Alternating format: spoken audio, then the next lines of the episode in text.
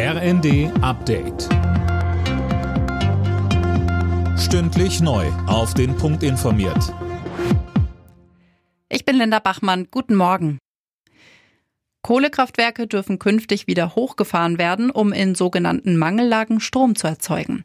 Das hat der Bundestag beschlossen. Mehr von Anna Löwer. Die Maßnahme ist befristet bis Ende März 2024 und soll die vorhandenen Gasreserven in Deutschland schützen, wenn noch weniger oder womöglich gar kein Gas mehr aus Russland geliefert wird und der Rohstoff noch teurer wird.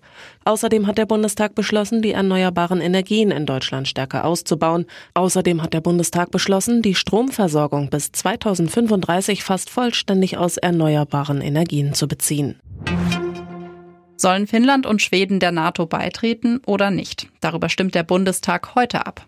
Finn Riebesell, vor wenigen Tagen sind ja im NATO-Hauptquartier bereits die Beitrittsprotokolle unterschrieben worden. Ja, richtig. Aber damit die Mitgliedschaft der beiden Länder auch wirksam wird, müssen die Parlamente in allen 30 NATO-Staaten zustimmen. Sollten die Abgeordneten im Bundestag heute ihr Okay geben, ist der Bundesrat noch am Zug.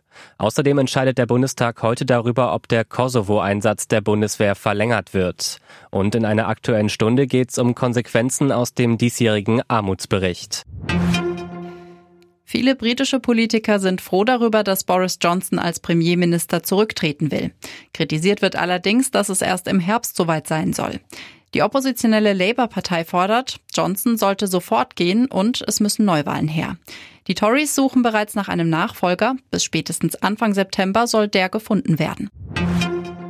Und zum Fußball. Bei der Frauen-EM steht für die DFB 11 heute das erste Gruppenspiel an und damit der erste schwere Gegner. Am Abend geht's gegen Vize-Europameister Dänemark. Los geht's um 21 Uhr. Alle Nachrichten auf rnd.de